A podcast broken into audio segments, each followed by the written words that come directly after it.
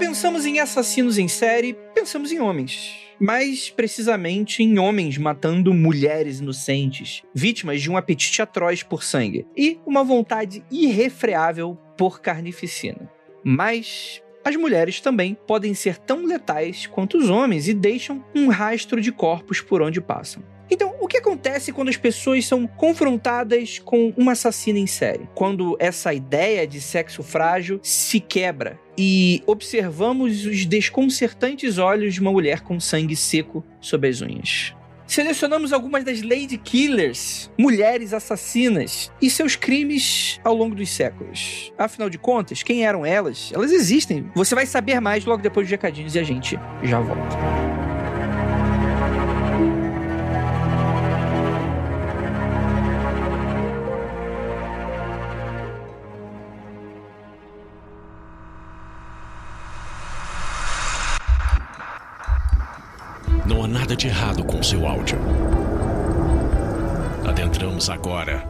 Através dos seus sentidos.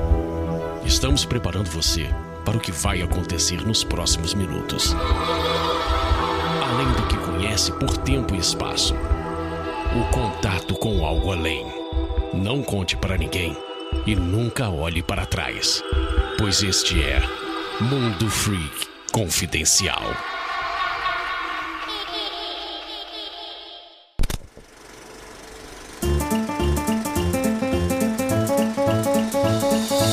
Chegamos aqui agora na área de recadinhos com seu host agora. Achoo! Voz gripe para vocês aí. Tudo bem, galera? Prometo que vai ser bem rapidinho esses recadinhos. Primeiramente, lembrar que o Mundo Free Confidencial é exclusivo do Spotify. E a gente agradece muito a audiência que vocês estão dando pra gente a cada semana. E, cara, muito incrível, muito maneiro. Lembrando a todos que vocês podem seguir o nosso podcast caso vocês tenham caído de paraquedas aqui, ou não conhece, ou tá começando a escutar agora. Já deixe seu seguir, clica no sininho, faz aquele. aquele.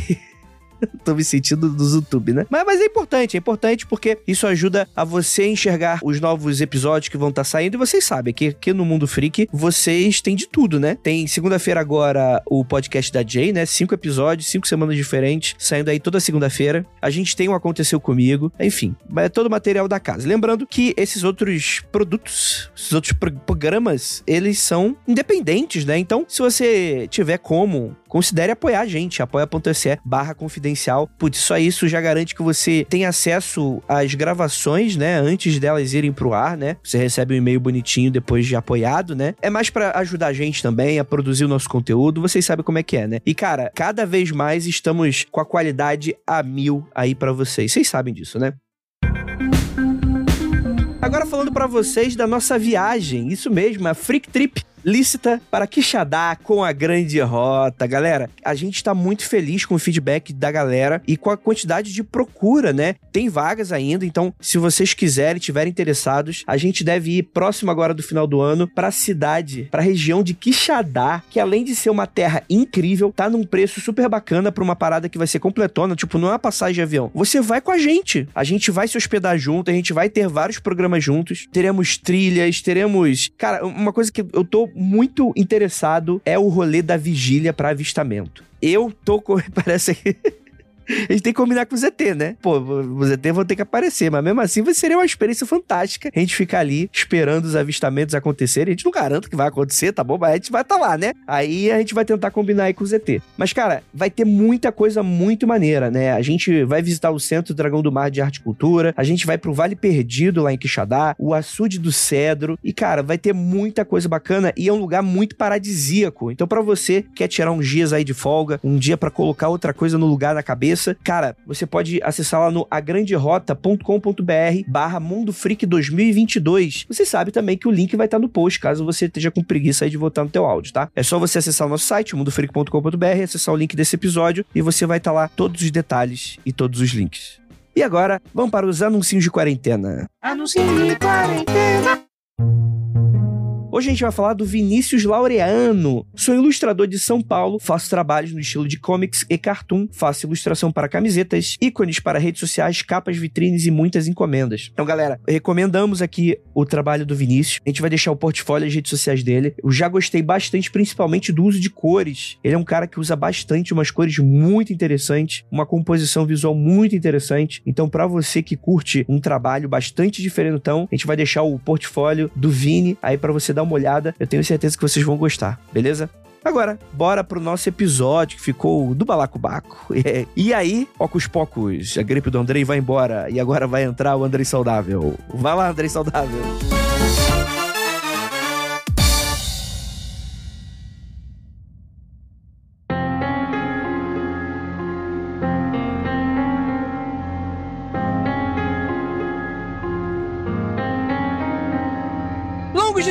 E noites, queridos ouvintes. Está começando mais um Mundo Freak Confidencial. Eu sou Andrei Fernandes e hoje vamos falar de mulheres assassinas. Porque é diferente do que alguns acham, nossa, sempre vítimas indefesas. Ou será que dentro delas se esconde um lobo irrefreável em busca de sangue? Temos aqui três assassinas que irei entrevistar para falar sobre suas vidas. A primeira delas é ela, Jay Carrillo. Olá, pessoal. Tô aqui hoje como uma assassina em série não praticante, claramente. Finalmente essa pauta saiu, gente. Eu tô tentando enfiar essa pauta pra sair tem dois anos. Finalmente conseguimos. Tô muito feliz hoje. Quer dizer, o tema não é tão feliz, obviamente. não, não, não adianta esconder. Todo mundo sabe que você fica feliz com crime. Diferente de certos políticos que, que é contra crime, a Jay é a favor do crime. e temos a nossa queridíssima Gabi Larroca. Oi, gente. Estamos aqui hoje para falar sobre algumas mulheres perigosas, vovozinhas sorridentes, principalmente. Então tome cuidado, né, com a sua vizinha, a vovozinha que mora ao lado da sua casa. Olha aí. E temos aqui nossa queridíssima Adriana Mello. Olá, olá, olá, olá, pessoas. E aquilo, né? Sexo frágil, caramba. A gente vai falar sobre três, quatro, cinco assassinas aqui. E é aquela história, né? A gente não pode comprar o livro só pela capa. É. Principalmente a história da vovó, a vovó sorridente. Eu tô louca pra falar dela com vocês hoje. Como diria nosso queridíssimo do Choque de Cultura, o velho dá para acumular também burrice. E também dá pra acumular maldade, né? É, é rapaz. É. Vamos quebrar vários estereótipos. É, tem que cair aquele estereótipo do velho sábio. É, exatamente. É, tem, tem, tem. Ô, oh, rapaz, ô, oh, oh, rapaz. E tá proliferando de uma maneira inacreditável, mano. Os burros estão sobrevivendo, mano. O que que tá acontecendo? Vamos lá, gente. Vamos falar de sacanagem, porque aqui é Mundo Free Confidencial e vocês querem sangue, que eu sei, né? Mas com respeito. Porque aqui o sangue a gente dá aquela borrifadinha, igual na sala de cinema 4D, que é só pra dar aquele gostinho. Não vai ser um sangue que vai acabar com a tua, com a tua roupa. Isso é aquele sanguinho de leve, tá bom?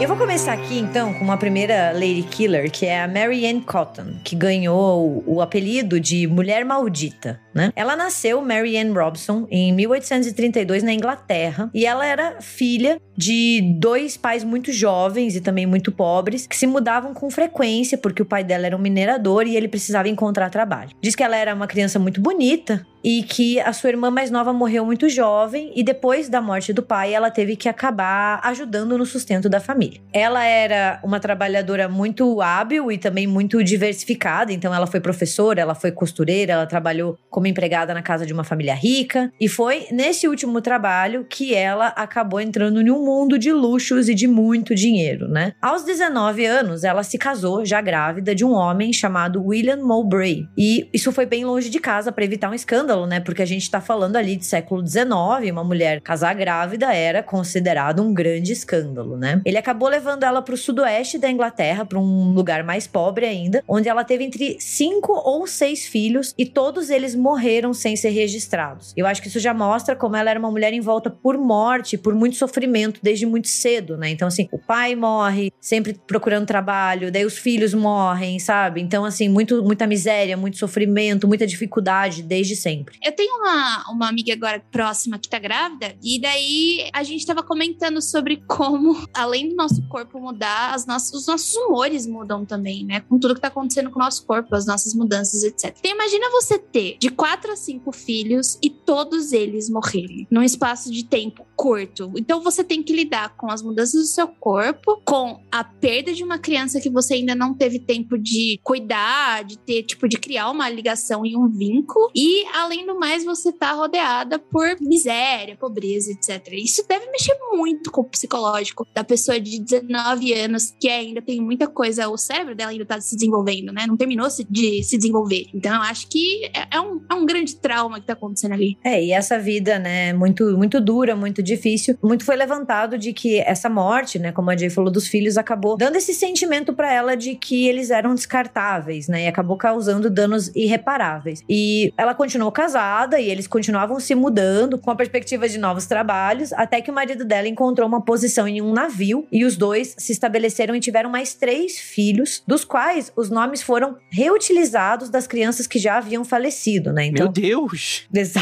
Foda, né? Você já vê como a situação já tava meio complicada ali, né? Já tinha alguns alertas vermelhos. E como o marido dela passava muito tempo no mar, ela acabou se envolvendo com um outro homem, um mineiro chamado de Joseph Natras. E eles se apaixonaram e isso causou uma grande mudança, né? Foi uma grande ruptura para ela, né? Antes ela seguia o marido onde ele fosse, só que depois que ela conheceu esse homem, ela resolveu que ela tinha que lidar com seus problemas sozinha e que talvez ela apenas odiasse aqueles ao seu redor. Tanto que um dia meio que ela percebeu e disse: chega. E o chega dela veio em forma de arsênico, quando ela descobriu que o veneno podia fazer com o corpo do homem e como ele podia ser facilmente dissolvido em chá quente. Então, cuidado, ouvinte, ao aceitar aquela xícara de chá quente, né? Assim, o marido dela morreu em 1865 por febre de tifo e diarreia, o que não se encaixa nos sintomas de envenenamento, tá? A não ser que o médico tenha confundido a doença de tifo com doença tifoide, né? O que se assemelha bastante com envenenamento por arsênico, mas a gente não pode dizer com certeza se ele foi vítima dela ou não, então é uma, uma morte que pode ter sido assim natural mesmo. E esse falecimento foi muito conveniente para Marianne, que acabou pegando essas duas filhas que ela já tinha e se mudando para a cidade com o Natras, né? Aquele homem que ela tinha conhecido e que acabou virando seu amante. E quando a sua filha mais nova, né, a gente percebe como a vida dessa mulher sempre foi envolvida de morte e de sofrimento, morreu de febre tifoide, a mesma que o pai, a mais velha foi mandada para morar com a avó. Então ela não tinha mais filhos, né? Tava morando na mesma cidade que o seu novo relacionamento e ela teve um grande choque que provavelmente deve ter abalado muito ela. Ela descobriu que o Natras já era casado, o safado. Safado sem vergonha que enganou ela. Você sabe que ela matou o ex-marido, né?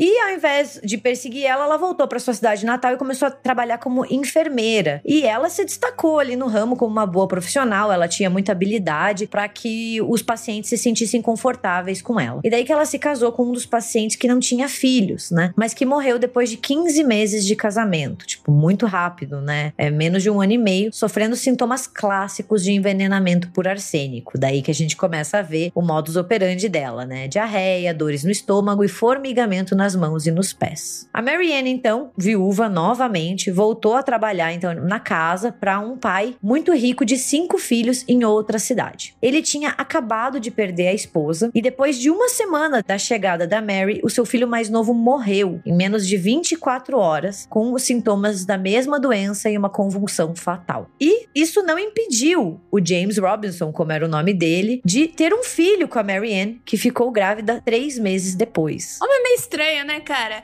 Pô, não é possível. O homem é o chimpanzé com o dedo na tomada, mano. Aquela, aquela famosa experimento lá. Ele vai, vai, vai, ele vai colocar o dedo.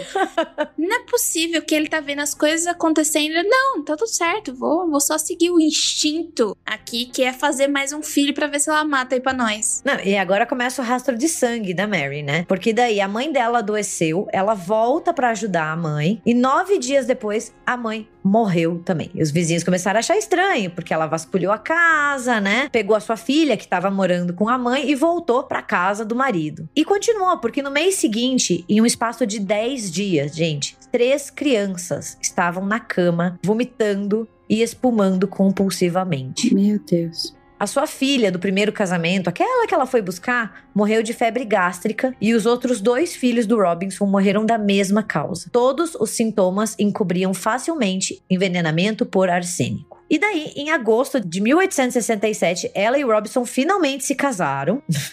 e a primeira filha do casal nasceu e morreu meses depois de convulsões. Ah, eu já ia chutar, pô. Será que morreu de quê? De, de, de tiro? Não, não foi, né? E eu acho que é, vale a atenção aqui agora que a Marianne, ela tá matando todo mundo e as pessoas, elas só, tipo, parece que é um, um cochicho ali, um cochicho colar, tipo, nossa, que estranho, todo mundo ali perto da Marianne morre, né? Ou seja, eu acho que dá aquele empoderamento de que eu não vou ser pega, as pessoas não estão não tão desconfiando de mim, eu vou continuar fazendo mesmo e acabou. Então a gente já tá vendo aí que ela tá tão confiante dela mesma que 10 dias, cara, 10 dias de diferença é muito pouca coisa. É porque é muito aquela ideia de que as mulheres são o sexo frágil, né?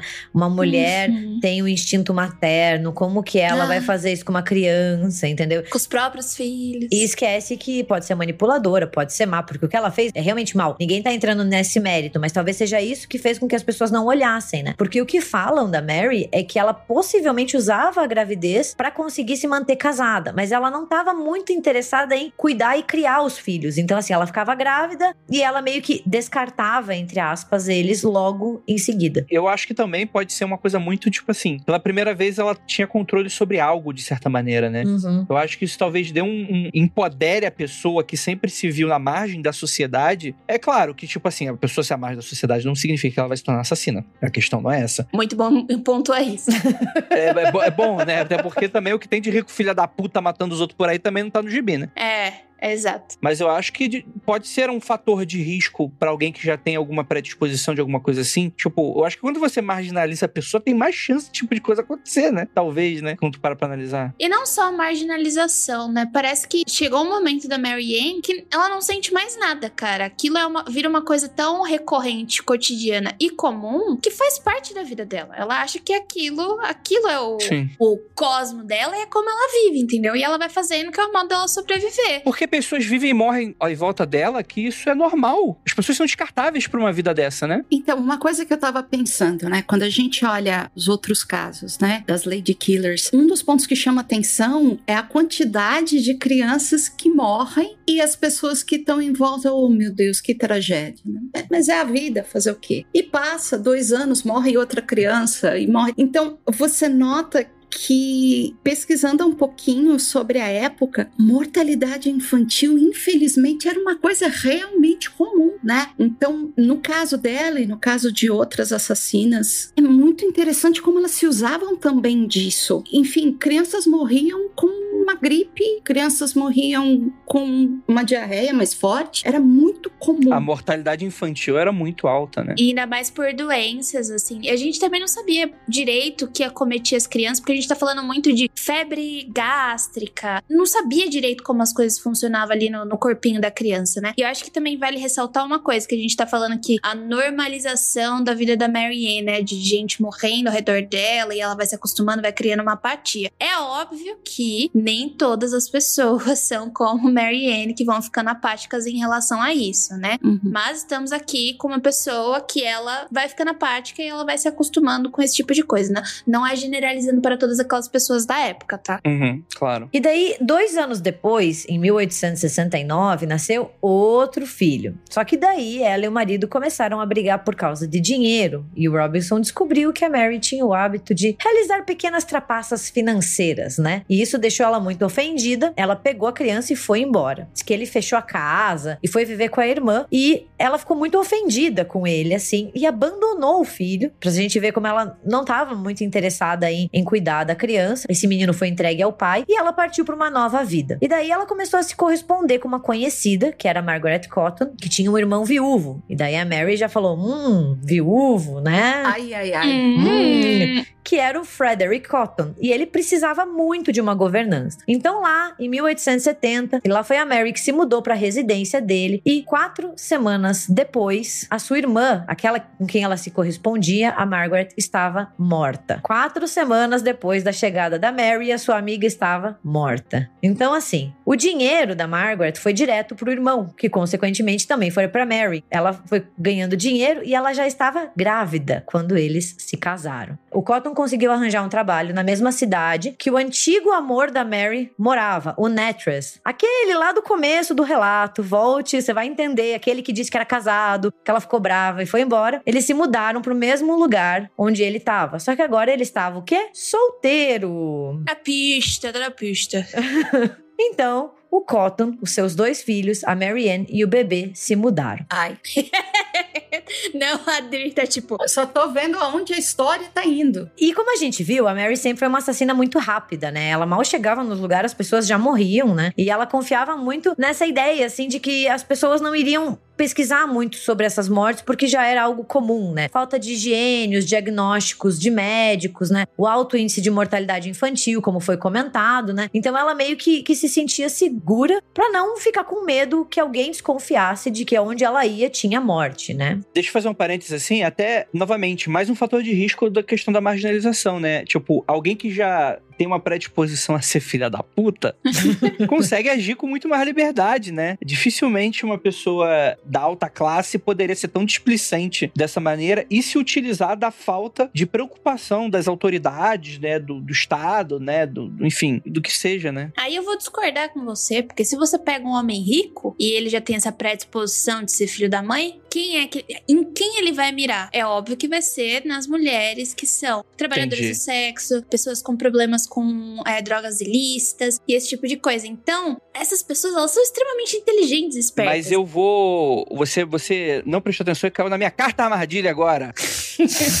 Ei, Você caiu na minha carta armadilha, porque eu vou falar que isso também é problema da, marginalização, né? Porque o problema é que existem pessoas marginalizadas que, nesse caso aqui, não estão se aproveitando do ambiente que elas vivem, mas as, as pessoas que não estão marginalizadas estão se aproveitando do ambiente que elas vivem. Então, acho que é a mesma, o mesmo fator, né? Só que usados de Maneiras diferentes. pontos de vista diferentes, né? Isso, isso.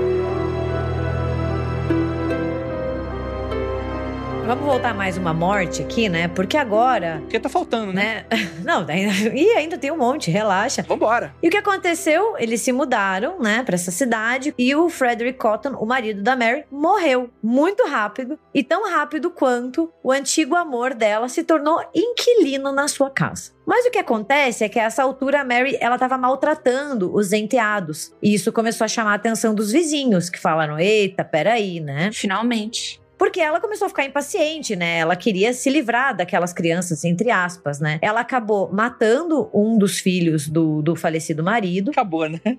Acidentalmente, né?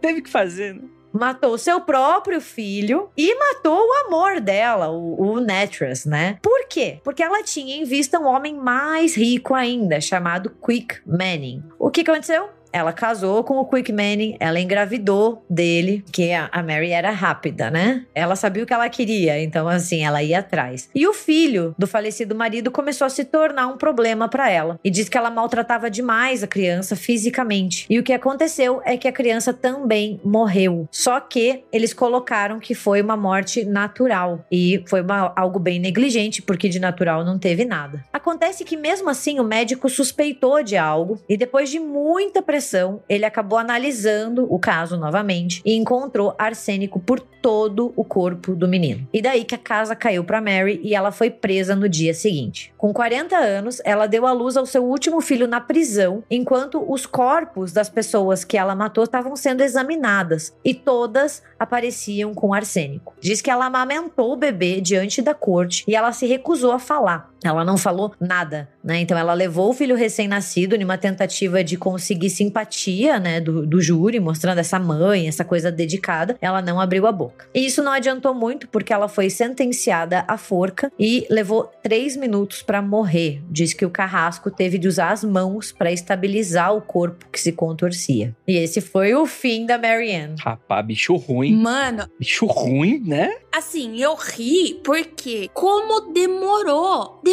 muito pra ela ser pega. Muita criança morreu no meu caminho e, mor e foi morrendo marido e ela foi casando e foi morrendo amante e, e ninguém Tipo, ah, beleza. É isso mostra, né, o quanto, tipo, tava acontecendo tanta coisa ruim nessa época que às vezes. Sabe quando a gente tá com um problema tão grande que deixa de perceber as coisas que estão acontecendo ao nosso redor? Parece que é mais ou menos isso dessa época, sabe? Tá todo mundo com tantos problemas pessoais. É, por exemplo, se você acaba de ter um filho, o filho tá doente, você tem suas preocupações de dinheiro dentro de casa, de trazer comida para dentro de casa, não vai dar muita atenção o que tá acontecendo pro vizinho, né? Então, eu acho a história da Mary Marianne excepcionalmente fantástica e assustadora. É muito triste, né? Eu fico questionando também, porque ela é uma, uma mulher que, que sofreu muito na vida, né? Antes dela iniciar, né, digamos assim, a sua carreira como assassina, ela já nasceu desfavorecida, com problemas, ela teve os filhos que mal viveram. Também fico questionando até que ponto ela não criou uma nova faceta, sabe? para enfrentar é, essa morte cotidiana e talvez controlar as coisas. Sabe aquela pegar pela mão e falar, eu vou cuidar da minha vida e eu vou controlar a morte, sabe? Pode ser até uma coisa meio inconsciente, mas tipo, tipo, não vou mais ser pega de surpresa. E a minha vida, eu que vou, vou decidir o que vai acontecer. Pena que quem passava pela frente dela não podia decidir o que ia acontecer com a sua vida, né?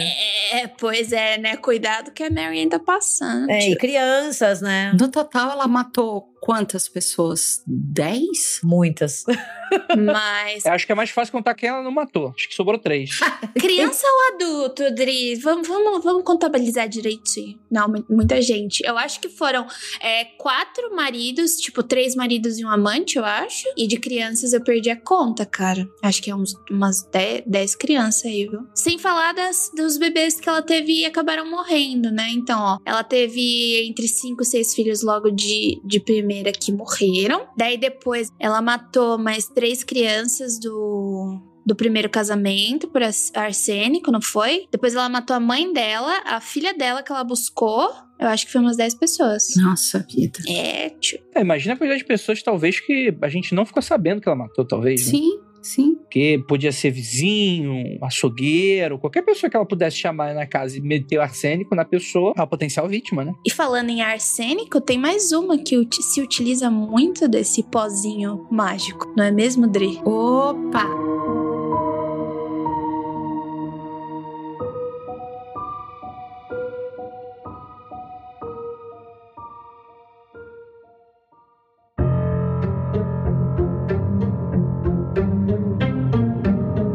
Falar aqui da Nene Doss, que ela é conhecida como Vovó Sorriso.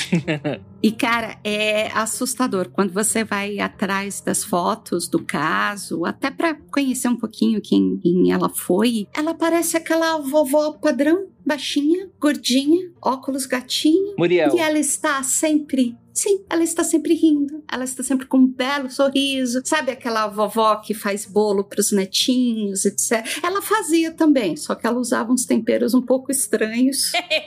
um orégano diferenciado. Opa. O café dela era especial, era um café forte. Especial, especial. Então aqui, olha, a Nanny Doss, ela nasceu como Nanny Hazel em 1906. Ela vem de uma família de fazendeiros e elas tinham terras ali no Alabama e os pais eram extremamente religiosos e rigorosos, né? Então ela teve toda uma infância extremamente controlada, que até a gente sabe que isso não adianta, né?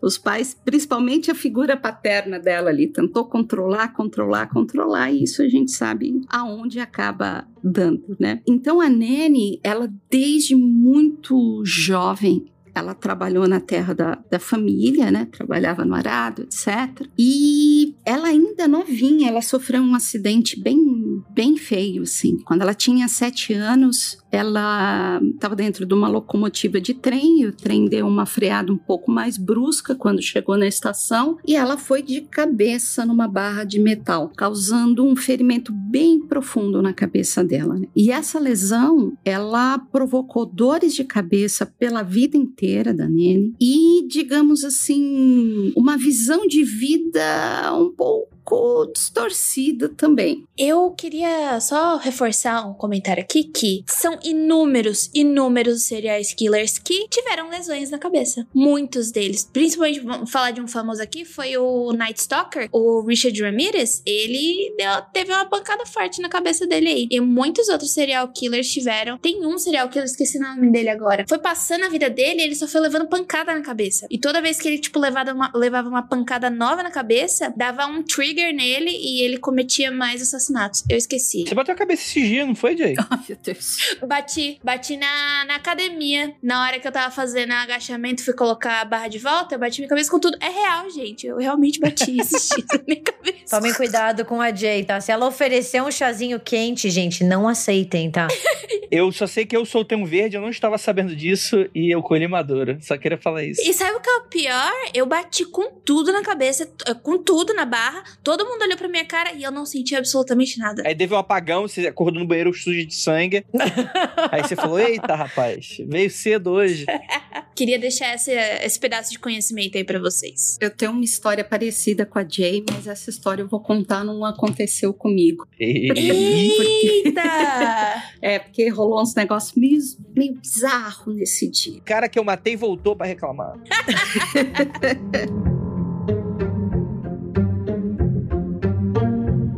Acho, conhecendo um pouquinho a história dela, a gente pode imaginar que de repente os crimes que ela cometeu depois podem. Sim, por que não estarem ligados também a esse, esse acidente que ela sofreu aos sete anos? Mas quando você descobre que esse pai extremamente religioso, sabe, esse pai extremamente rigoroso dela, homem de bem, existiam muitas histórias que ele abusava dela quando criança e mesmo mantendo esse esse discurso de homem de família e religioso e enfim. Então a gente não sabe qual das duas vertentes aí contribuiu mais, né? Ou as duas? Pode ter sido as duas. Né? E você vê, esse lance de querer segurar muito nunca funciona, né? Porque a gente acaba descobrindo também que a, a Nene sempre se rebelou contra essa história de, de, de ser muito controlada e não pode ter contato com meninos, etc. Tanto que ela se casou muito nova, apesar que para época eu acho que era o padrão mesmo, né? Ela se casou aos 15 anos com Charlie Braggs, um homem que infelizmente lembrava muito o próprio pai dela, em termos de ser super severo e super rigoroso, etc,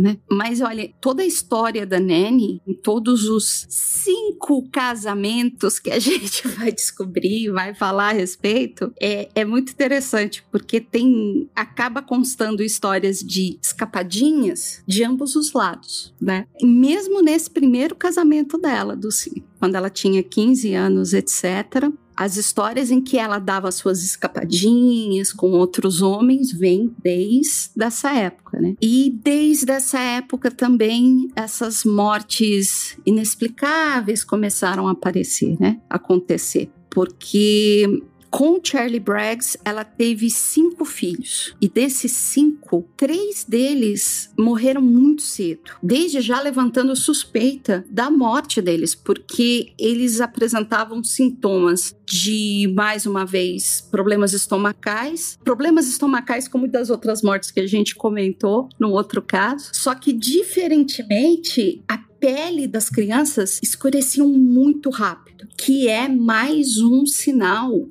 de envenenamento, né? E não uma simples febre estomacal, não uma simples morte natural, né? Aqui a gente já dá pra meio que perguntar por que que a, que a Nene já começou a matar os filhos, né? Tipo, por que que ela não se voltou contra o Braggs, por exemplo? Que é, é exato. Eu fico me questionando realmente, porque assim, se o problema era. Vamos, vamos, vamos falar aqui. Eu acho que o, o problema da Nene, com toda certeza, foi ela ter batido a cabeça e o abuso que ela sofreu por parte do pai. Mas, se ela tava casada com um homem que refletia muito quem era o pai dela, por que que ela se volta pras crianças? Tipo, eu não sei responder isso, sabe? É uma coisa que é realmente uma, Sim, sim. uma dúvida minha, não entendo isso. Eu não sei se de repente ela olhava as crianças e ela, ela via nas crianças um pedaço do próprio marido. E de repente, à época, ela ainda não tinha coragem, não sei, de repente, de tentar alguma coisa contra ele e aí ela se voltava para as crianças, né? Eu não sei se de repente, porque a gente fica sabendo também que, mesmo eles terem tendo ficado oito anos juntos, ela por várias vezes ela tinha um comportamento de fugir de casa com um dos filhos, com dois, sozinha. Uhum. Ela simplesmente saía, ela ia passear, ela ia ficar um tempo na casa de, umas, de, de amigos, ela ia simplesmente circular ali pelo Alabama sem dar é, notícias ou satisfação para ninguém. Ela simplesmente ia. E ela foi levando essa situação com esse primeiro marido até que o marido não aguentou mais e falou o seguinte: olha, eu quero um divórcio, né? E aí, quando ela se tocou que ele estava falando a verdade, que ele realmente, daquela vez, ele iria realmente se separar, ela se deu conta que ela não ia ter como cuidar das meninas sozinha. Queria fazer um comentário que eu acho assim sobre por que, que ela matava as crianças e não os maridos, né? Os homens, se essa raiva inicialmente era destinada a eles. É, é claro, né? Como a gente falou, não tem muito como a gente saber, são só conjecturas, mas eu acho que talvez seja, sabe aquela coisa de uma raiva reprimida e ela tem que extravasar para algum lugar. E crianças são mais vulneráveis, são mais frágeis, então é muito mais fácil você fazer um mal a uma criança do que para um bebê, né? Ou assim, do que para um homem homem que pode ser mais forte que você, que pode ser mais difícil de enganar. Então, assim, a criança já tá numa situação de vulnerabilidade, né? Porque ela fica meio que à sua mercê por muito tempo. Então, acho que talvez ela só direcionou essa raiva enquanto ela não podia se vingar dos homens da vida dela para essas crianças, sabe? Até uma coisa meio que tipo, eu preciso extravasar, nem que seja, né, nos meus próprios filhos. Era o que dava na hora. Sim, sim. É, é o que dá na hora, é o que dá para fazer, então a gente vai fazer isso. É mais fácil, né? Infelizmente, crianças são mais frágeis elas são um grupo mais de risco, né? Cara, e na minha. Você vê, a princípio eu achava que ela tinha matado o Brex também, e, e realmente ela não matou, né? É o único que sobrevive. Então, aí, continuando. Depois do Braggs, a Nanny se casou com um homem bem mais velho chamado Frank Harrison, que já tinha filhos de um casamento anterior. De acordo com a Nanny, o Harrison era um bêbado cruel e abusivo. Vocês estão notando aí um padrão. Então, padrão, né? E é mesmo assim, eles ficaram juntos 15 anos. Deus é pai. É. Até aí que ela se cansou de lidar com a bebedeira dele, a violência e resolveu dar um jeitinho. E o jeitinho foi acrescentar cênico no uísque preferido do maridão. Eita, ó, ó a cênica, hein? Ai, ô, gente, ó, ó, eu vou te falar uma coisa. O que a Nani Doss vai fazer durante todos esses anos é muito errado, entendeu?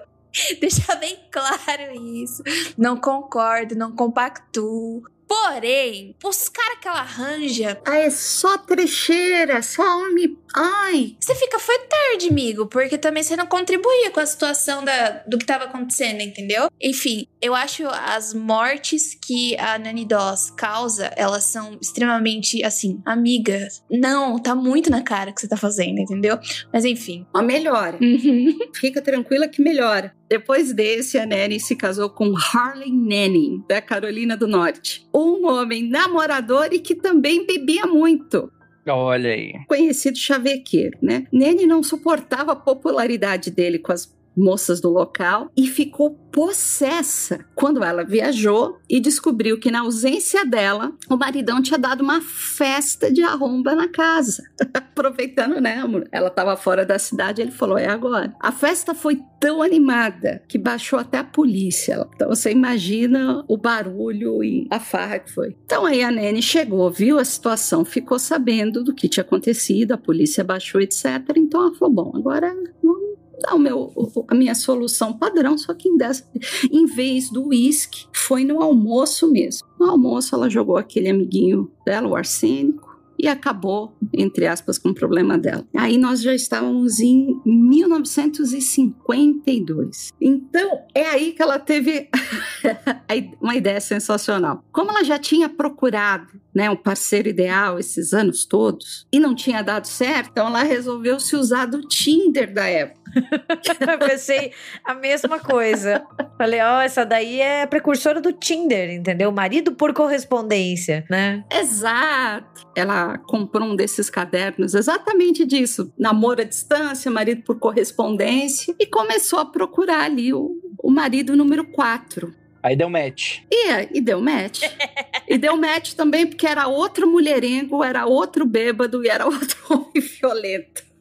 Mulher tinha um dedinho podre também, né? Cá entre nós, pelo amor de Deus. Nossa, Pelo nossa. amor de Deus. Mas enfim, foi aí que ela conheceu o Richard Morton. Ele trabalhava à noite num salão de bilhar e durante o dia ele dizia trabalhar também, mas em negócios misteriosos. Caralho. Esse ponto específico incomodava bastante a Nanny, porque ela, ela pensava, por que, que ele se arruma, né? Todo dia antes de sair de casa, se tem uma esposa doce, maravilhosa como eu em casa, o que, que ele está procurando fora, né? Inclusive, lendo a respeito do caso, a gota d'água para ela foi quando ele fez uma viagem curta de dois dias e voltou na bagagem dele com dois anéis. Na cabeça dela, passou uma semana, ele não entregou os anéis para ela, é para amante. Então, se é para amante, eu vou resolver do meu jeitinho. Ô, ô, ô, Nene, a, Ne- ó, a gente já dá pra ver que a Nene, ela está em busca do par perfeito, certo? Ah, romântica, É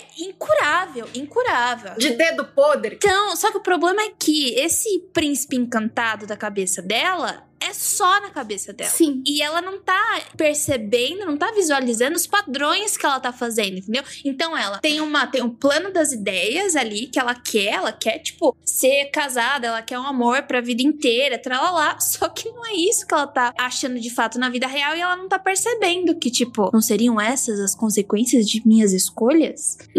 Exatamente. E aí ela acabou resolvendo a situação da mesma forma que ela resolveu todos os problemas amorosos dela até aí, que foi misturar arsênico no chá do morto. Gente, é impressionante. Ninguém, da mesma forma do primeiro caso que a gente conversou, ninguém pensou, poxa, quatro maridos que morrem.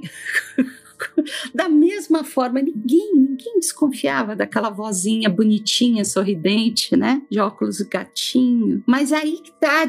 Aí ela resolveu mudar o caminho dela. Ah, Ela falou: agora, agora eu vou procurar um outro tipo de homem e tudo vai ser diferente. O que, que ela fez? Ela conheceu um pastor. Isso aí. Aí ela conheceu um pastor chamado Sam Doss. Era um pastor da igreja batista, se eu não me engano, eu preciso depois confirmar. Enfim, da mesma forma, se conheceram em dois meses. Eu lembro que foi um período muito curto, eles acabaram se casando.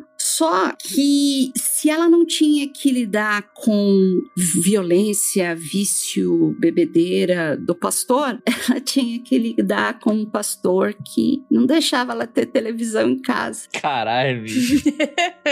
Não, é sério, é sério. E aí é- era toda aquela, aquela linha de você não pode fazer isso, você não pode fazer aquilo. Televisão, não. Isso aí eu também não posso, etc. E aí não precisava muito, a gente já percebeu também que não precisava muito para irritar. Eu acho que a dona Nene, como toda velhinha, acho que ela gostava de ver a novelinha dela ali, né, no final do dia. Quem não gosta, não é mesmo? Quem não gosta da sua novelinha, gente? Tão gostoso, tão bom. E ela começou a se tocar que se o marido não bebia, o problema dele era ter a mão fechada, porque tudo que ela conversava e que ela queria, que ela pedia, ele dizia que não, que não era bom. Ô, rapaz. Admite logo que você só quer matar os caras. Realmente, acho que ah, não vai dar certo. Tem que ser sincero com você, Nani. Tá difícil. Não, mas aí que tá. Aí que tá. Ela tentou a primeira vez, né? Mas eu acho que ela não tinha ainda certeza se era isso mesmo que ela, ela queria. Ela colocou uma quantidade talvez pequena na tigelinha de ameixa dele. Ele passou mal, foi pro hospital. Passou vinte e tantos dias no hospital, se recuperou, voltou para casa. Mas pelo jeito, acho que ele não comprou TV ainda, porque da segunda vez não teve jeito. Ela foi servir o cafezinho e serviu com aquele temperinho que a gente conhece do arsênico. E dessa vez o Dós não sobreviveu. Só que aí dessa vez isso chamou a atenção da polícia, né? E foram examinar o corpo desse pastor. E quando foram examinar, descobriram arsênico suficiente para matar 18 pessoas. Eu acho que tinha mais arsênico que café naquela xícara, não é possível. Agora tinha, teve que tinha que acertar dessa vez, tinha que acertar. eu acho que vale a pena a gente explicar um pouquinho do arsênico. Eu acho que é bom a gente não explicar um pouquinho do arsênico, porque Não dá ideia, Jay. Só por motivos de. Alguém muta o microfone da Jay antes que ela seja acusada como cúmplice, entendeu? Em alguns casos. Não, mas os sintomas, os sintomas, né? Sintoma. Pra você identificar. É, os sintomas, né? Ó, os sintomas de envenenamento por arsênico, primeiro, eles são difíceis de detectar. Por quê? Porque o arsênico, além dele ser, tipo, inodoro, ele não tem sabor. Então, você pode colocar em qualquer lugar que você não vai sentir que o arsênico tá ali, entendeu? Então, ele tem sintomas de envenenamento alimentar comuns. Tipo, quando você tem um Intoxicação alimentar? intoxicação alimentar. Então, o que, que você vai ter é cólicas abdominais violentas, says diarreia, vômito. E daí você vai tendo um choque, né? E você acaba morrendo logo em seguida. Então, você acha que você comeu alguma coisa errada, que não deu certo e você acaba morrendo, entendeu? Por isso que era tão. Por muito tempo foi tão confundido os sintomas. E além do mais, se colocar em qualquer lugar, não, não sente cheiro, não sente gosto, já era. E também vale a pena ressaltar, né, que, que as mulheres eram encarregadas de fazer a comida, de servir os seus maridos com o- a bebida. Então, assim, era muito mais fácil e discreto para elas, né, do que ao invés de entrar em um confronto físico, muitas vezes você que já era encarregada ali da alimentação da casa e dessas coisas, só misturar alguma coisinha e ir devagar, que nem a, a Nene fazia, por exemplo. Olha, então eu sei que esse quinto marido morto é o que finalmente chamou atenção da polícia, né? E então, dia 26 de novembro de 1954, a polícia de Tulsa levou a vovó Nene para a delegacia para averiguar o que estava acontecendo, né? E todo mundo ficou surpreso, né? Vendo ali a- aquela vovó rechonchuda, alegrinha, né? Sorridente, sendo levada para delegacia por suspeita de ter assassinado o quinto marido, né? Todo mundo dizia que ela era bem-humorada, hilária, enfim, conquistou todo mundo ali na delegacia. No entanto, foram necessárias 24 horas de interrogatório para que a Nene finalmente admitisse que, ah, tudo bem, sim, ela tinha matado o marido sem dós, colocando veneno de rato em seu café. Acontece. Acontece, acontece. Caiu. Nada se encaixava na imagem de Nene, uma vovó alegre e bem-humorada. Ela era a paródia distorcida da dona de casa, uma mulher aparentemente obcecada com a ideia do casamento e culinária, e uma mulher que usou seu charme para atrair e matar homens, e não para ficar com eles. Embora a imagem produzida por ela fosse uma imagem de feminilidade inofensiva, amorosa, etc., uma imagem dependente de suposições sexistas e antiquadas, Nanny tinha um terrível lado obscuro. Porém, para o público norte-americano, ela seria sempre a vovó sorridente e afável. No dia 14 de março, os médicos declararam Nene mentalmente anormal, com um comprometimento acentuado de julgamento e autocontrole, e recomendaram que ela fosse levada a um manicômio. Porém, os, os especialistas da promotoria a julgavam como uma sociopata. Sagaz, calculista e que estava fingindo ali insanidade só para conseguir fugir da cadeira elétrica. No dia 17 de março, ela finalmente se declara culpada, tornando-se oficialmente uma assassina. Sua sentença foi perpétua apenas pelo fato do juiz não suportar a ideia de mandar uma mulher para a cadeira elétrica. Em toda forma, dez anos depois da sua sentença, Nene Doss morre de leucemia. E ainda hoje ela é lembrada como a hilária vovó assassina. A hilária. A Hilária. Veja só. Eu acho que vale ressaltar que a Nene Doss, ela também foi acusada de ter matado a mãe dela. E ela negou até o final. Ela assumiu que tinha matado os maridos. Mas ela, se eu não me posso estar errada sobre as crianças, mas ela não assumiu as crianças e nem da mãe dela. Tanto que ela falou assim: como que vocês estão me acusando de matar minha própria mãe? Minha mãe era tudo pra mim, etc, etc. Mas o jeito que a mãe dela acabou falecendo parecia muito com o modus operandi da Nani Doss. Então, fica aí, né? É, a gente tá aqui falando que ela era uma romântica incurável, tava ali em busca do, do homem perfeito pra vida dela. Só que isso se estendia muito mais. Não era só os homens que ela matava, né? Ela matava. Por isso que a, a, a nem sei se dá pra classificar ela como a viúva negra que a gente chama, né? Nossa. Não, não. Não tem Eu- como, porque ela se estende para outros ramos, né? Entre aspas, que são os filhos, como a Gabi pontuou muito bem, que são situações frágeis ao redor dela, e a própria mãe, né? Então. E no caso da mãe, é assim, é, é, é, muito que a gente vê. Com um dos maridos, ela viveu oito anos, com outro 15 anos. E aí, ai, ela não aguentou mais o sofrimento e tal. No caso da mãe, ela foi visitar a mãe, passou uma semana, a mãe apareceu morta. Então dá pra gente entender que ela foi visitar a mãe com uma ideia já. Uma ideia, como é que é? Uma, uma, uma paixão no pé e um, uma ideia na cabeça. então, assim, a gente, a gente tá brincando porque, pros ouvintes, quando vocês forem pesquisar a foto dela, ela é aquela, ela é aquela vovó, lembra da Dona Benta, assim? Ela é a Dona Benta, assim, daquela, é, é, daqueles livros de receita, ela tá sempre sorrindo, ela tá sempre dando tchauzinho pra câmera, gente, ela tá saindo da, ela tá saindo da delegacia dando tchauzinho, assim, baixinha, toda, você ri. Aí quando você começa a ver o histórico dela, é desesperador, cara. O Andrei citou a Muriel, né, do Coragem com Covarde. Eu acho que é uma referência mais obscura que cabe mais a Nani Toss. É o foda que ela já nasceu já com o nome de vó, né? Nani, né?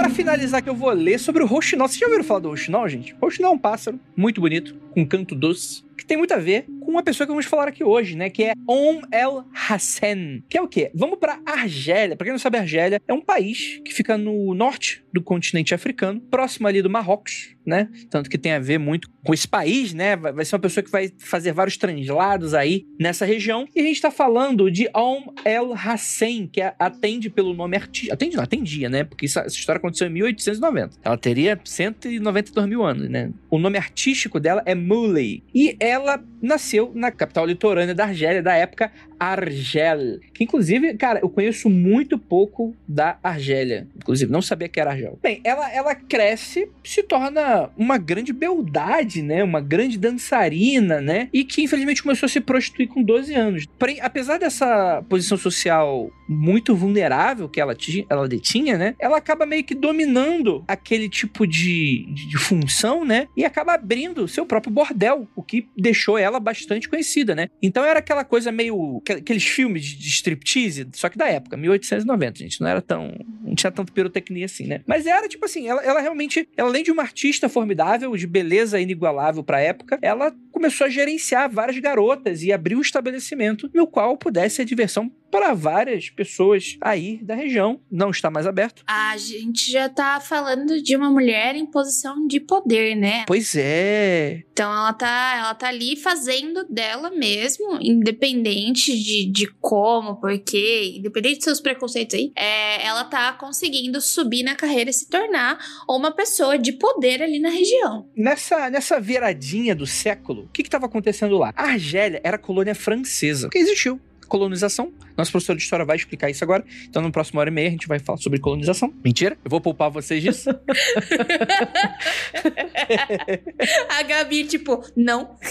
é, não. Mas a ideia é que, como colônia francesa, então tinha aquela coisa meio que quem mandava lá eram os franceses, né? Você tinha a população local e você tinha a elite local que era de franceses e tal. Só que o que acontece é que a elite local também tinha, enfim, né? Em 1912, o sultão do Marrocos, que era uma das pessoas que mandavam, mas era aquela coisa meio estado fantoche, né? Ele acaba assinando um tratado de Fez, no qual era uma cidade ali da, do país, e que só que não avisou para ninguém. Ele assinou e foi tirar férias para Havaí, né? E esse tratado era que passava a organização do país, né? O comando do país para as tropas francesas de uma vez só, né? Então deixou de ser ali meio que um estado fantoche e passou. O que deixou a galera muito feliz. Só que não. Então, uma série de guerras civis começou a estourar no país. E aí encontramos a primeira grande virada de jogo aí para nossa queridíssima Muley, que era o seguinte: ela era favorável aos franceses, né? Então você tem diversos eventos históricos e, e momentos ali, né? Teve dias de, de, extrema carnificina na cidade, né? Com batalha campal, guerra civil mesmo,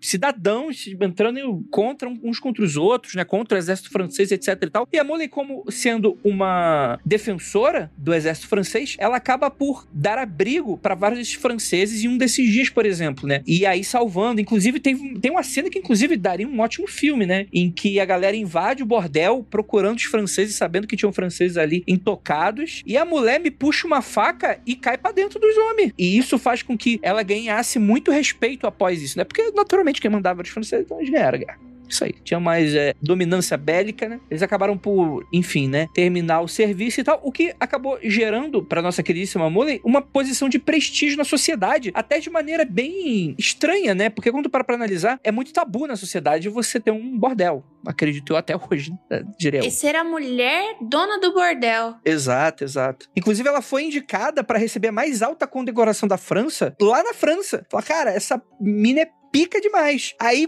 recomendaram, a mulher foi, e o cara que ia colocar a medalha no peito dela falou: tá, mas eu não vou dar isso pra quem é dono de bordel.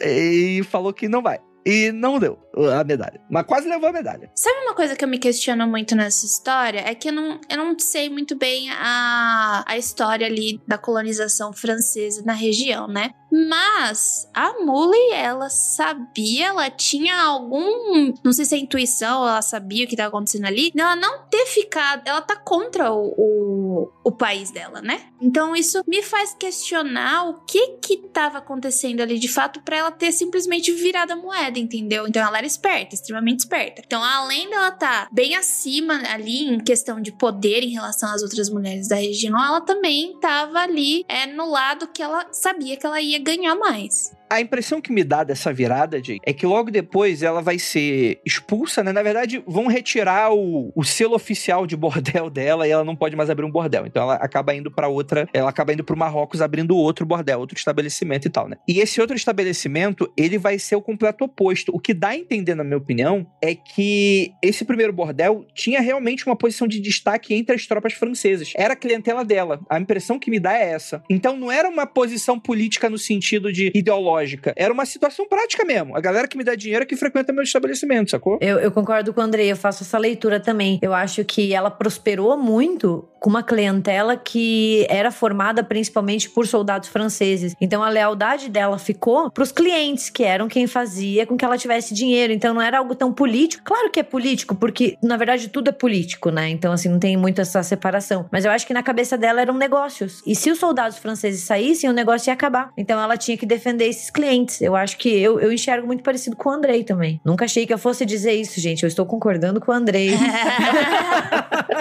Você pode repetir de novo agora no microfone, por favor, agora gravando? Não, uma vez só. Fala uma vez na vida, outra na morte, tá? Eu tô ressaltando esse ponto porque eu sinto que a Molei, ela vê isso como uma espécie de traição, né? Quando isso acontece. Porque ela defendeu dela. Porque, imagina, tá? Você tá defendendo. Estou me colocando na posição dela. É, você tá defendendo aquilo que te pertence, aquilo que te dá dinheiro, etc. Daí você é traída por aquilo. E ao mesmo tempo você está contra o seu lugar de pertencimento, sabe? É como se você fosse traída duas vezes. Ela foi traída pelos franceses e ela ao mesmo tempo estava traindo o lugar de pertencimento dela. E eu acho que isso mexe com a psique da pessoa. E eu acho que tem também uma, uma terceira camada aí, Jay, porque porque, sendo esse o emprego dela, e sendo esse ciclo que ela frequentava, eu acho que você ainda tem essa questão de ser tabu, né? Então, eu acho que ela nunca pôde, tipo assim, você é, o, o, rei, tem um filho bastardo, só que você, o filho bastardo nunca vai alçar a posição de príncipe, e isso deixa um pouco de rancor. Então, eu acho que tem um pouco também dessa camada que ela também nunca poderia ser de uma alta sociedade da Argélia, saca? Ela nunca poderia ser aceita socialmente, de certa maneira. E eu acho que isso, inclusive, é o que vai ser virar de chave, porque até o momento, por que ela tá de Lady Killer? É uma história que parece ser maneira pra caramba caramba, né? Que poderia estar tá, tá de um filme. E eu não acho, inclusive, que depois da virada pode ser, inclusive, também de filme. Só que o filme vai virar de terror, né? Porque a ideia é que quando ela se muda pro Marrocos, ela vai pra uma cidade. E, cara, e a cidade, ela é muito zoada e o estabelecimento que ela fica, o aluguel que ela pega é muito zoado. Então, muito fala que a clientela dela mudou um pouco para ser alguma coisa mais violenta e cruel, dizem, né? De que era, tipo, parece como, tipo assim, é como se você tirasse um bordel, tipo, de alta classe e fosse para um bordel marginalizado mesmo, alguma coisa periférica mesmo, né? E aí ela meio que assume essa identidade, de certa forma. É por isso que eu dei a sua opinião, que, que a Gabi concordou comigo, que eu acho que ela assume muito uma postura meio camaleão da realidade dela. Então, conforme ela via que a clientela dela começou a ser bastante cruel com as meninas, ela foi assumindo isso como uma postura profissional de como ela deveria tratar as meninas, por exemplo, né? E aí é esse ponto de virada de chave que ela não dosou e que acabou, enfim, ela faz coisas impraticáveis com as meninas, né? É, ela, ela inclusive, voltou, não é nem tipo escondido. O bordel dela começava a fazer shows e entretenimento voltado pra tortura, né? Então, é, é, tem uma descrição que ela dá que, tipo assim, que ela fazia xícaras de chás ferventes, né? Com chá fervente, e que uma das meninas ela precisava fazer uma dança, umas acrobacias e equilibrar os, as xícaras de chá pelo corpo, né? E a ideia é que ela não se queimasse enquanto fazia isso, só que ela sempre terminava se queimando, né? Então era fonte de renda nova dela, era tinha esse viés um pouco mais cruel, né? E ela assumiu isso fora e quanto para dentro também, né? Então, naturalmente, né? Qualquer menina que fosse parar ali, ela era uma vida de miséria, de tortura, né? E naturalmente as pessoas queriam sair dali, só que ela a partir daí não deixava mais, né? Então, quando ela é pega, né? Descobre que em um dado momento ela tava andando, é, é, sei lá, uns policiais estavam andando na rua, tinha um cesto ali meio que jogado ali na sarjeta, eles abrem e ele vê uma mulher esquartejada dentro do cesto com chás e ervas. E aí eles falam, caralho, que porra é essa, né? Vão investigar o bordel dela, invadem a casa dela e descobrem dezenas de garotas que estavam sendo mantidas em cárcere privado, sob tortura, várias desaparecidas, algumas com corpos encontrados, mas foi uma situação muito horrível, assim, que encontrou e meio que foi ela que orquestrou, né, essa situação horrenda, né? Enfim, ela acabou indo pra júri, né?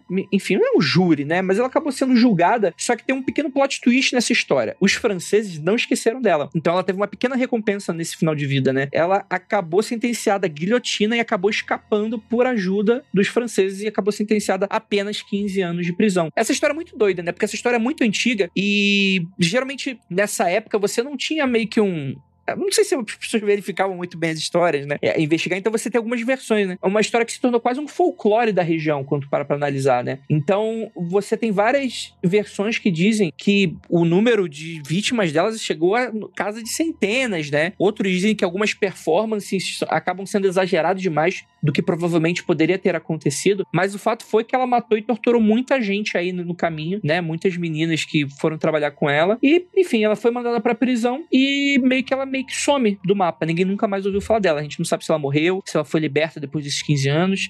A gente só sabe que ela desapare... o nome dela desapareceu da história. Essa questão dela da, do, do noticiário é o clássico sensacionalismo da época e principalmente por ser um caso que não é americano ou de língua inglesa, né? A gente tá falando ali da Argélia, dos franceses, então eu acho que vira uma coisa meio pitoresca, porque não é da não é do ocidente, né? Não, da cultura cultura, da mesma cultura. Então eles pegam e, e, trazem uma coisa que de repente nem era aquilo de fato que aconteceu. Então ela basicamente foi condenada, supostamente falam de 14 garotas, né? E na verdade os jornais que divulgaram tudo dela falam de centenas. Então é o clássico, né? Vamos aumentar muito porque esse caso é extremamente bizarro. Eu acho até que tem um tom meio bárbaro da questão toda que acho que merecia uma investigação mais aprofundada, né? Eu não sei se tem muitas fontes além do, das histórias contadas dessa época, né? Que essa coisa, tipo assim, ah, enquanto tava sob domínio francês, era uma coisa meio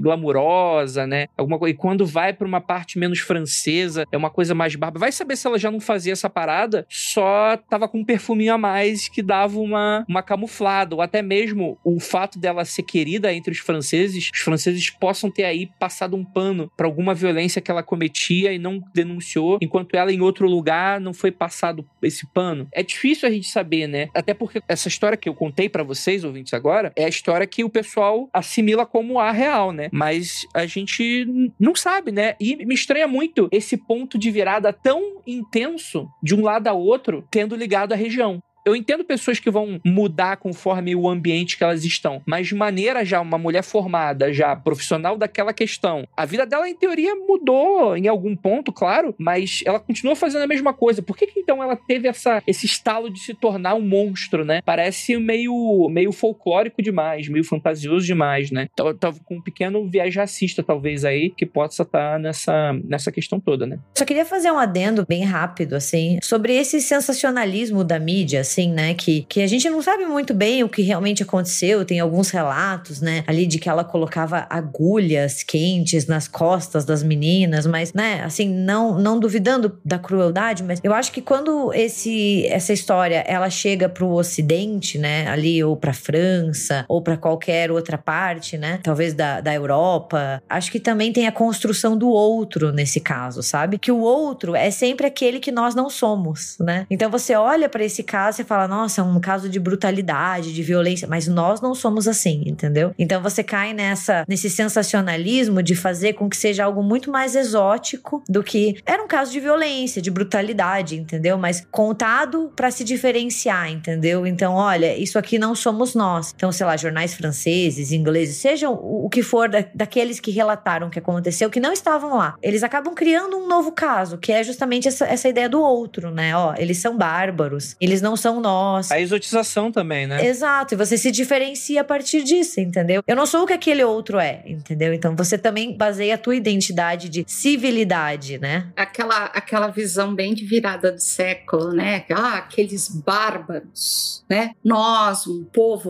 culto, né? Nós somos um, um, um, povo propriamente educado, eles bárbaros. Então eles passam o vernizinho ali para deixar o verniz tipo notícias populares, né? E aí para deixar isso isso mais chamativo, né? Eu acho que realmente se, se de repente passasse um filtro nessa história toda, a gente ia descobrir que esses números são muito menores e de repente essa barbaridade também é bem reduzida, né? É, eu queria também ressaltar que a gente falou dos povos civilizados que matam por arsênico. E aqui a gente já tá, já chegou ao nível tortura, né? Então, eu fico me perguntando, será que é tipo, é uma questão cultural? Por que que será que algumas mulheres, tipo, não são todas, tem essa cultura de achar que as mulheres usam mais veneno porque é uma coisa mais acomedida e tipo, é uma coisa mais é, de mulher mesmo, que elas não gostam de ver sangue, etc. Mas se você for dar uma olhada na história de várias Lady Killers, você tem Lady Killers que, que estrangulam, que matam a arma de fogo. Não tem essa, não, cara. Então, esse negócio de tipo, o que eu acho que pode trazer um tom de barbárie para essa história é porque ela era uma torturadora. Ela torturava as meninas do bordel dela. Enquanto as, os, os casos de países civilizados é por arsênico. E eu acho que não é bem por esse lado, não, entendeu? Então, às vezes eu fico pensando que pode ter sido tão sensacionalizado esse caso por conta disso, né? Uma coisa que, meu Deus, aqui na nossa, na nossa terra não tem isso. E muito pelo contrário, né? As mulheres podem sim. A gente tem que lutar pelos direitos das mulheres cometerem os assassinatos delas em paz. Você vai terminar assim, não vai? Mas sabe, sabe o que eu acho que se encaixa no que a Jay fala? É a ideia de você quebrar com uma existência única de mulher, né? É você quebrar com a ideia de mulher com letra maiúscula e pensar em mulheres, né? Plurais, né? Vários sujeitos e identidades. Então, assim, é, mulheres matam, né? Mulheres podem ser violentas, mulheres podem ser boas, podem ser más, entendeu? Podem ser boas mães, más mães, entendeu? É justamente isso, entender que, que existe uma pluralidade, entendeu? Então, mulheres podem, podem ser boas ou ruins, entendeu? Não tem essa coisa da feminilidade frágil. E mulheres podem, dentro dessas serial killers, matar das mais diversas formas. Não existe uma forma feminina de matar, entendeu? Existe uma forma de matar, de ser cruel, de ser violenta. Eu acho que essa é a questão. Pensar em diversidade e não só em um único jeito, né? Eu penso também que era algo que tava, era de fácil acesso para as mulheres, né? As mulheres usavam o que elas tinham acesso à época. E chegamos aqui mais no final de podcast. Vocês gostaram dos assassinatos aí, gente? Se gostaram, procure um psicólogo, porque foram horríveis. Estou julgando você nesse exato momento. Mas muito obrigado por vocês ficarem até aqui. Pessoal, nessa live maravilhosa contribuiu bastante. E você que está escutando esse podcast até o final. E gostaria de lembrá-los que não olhem para trás.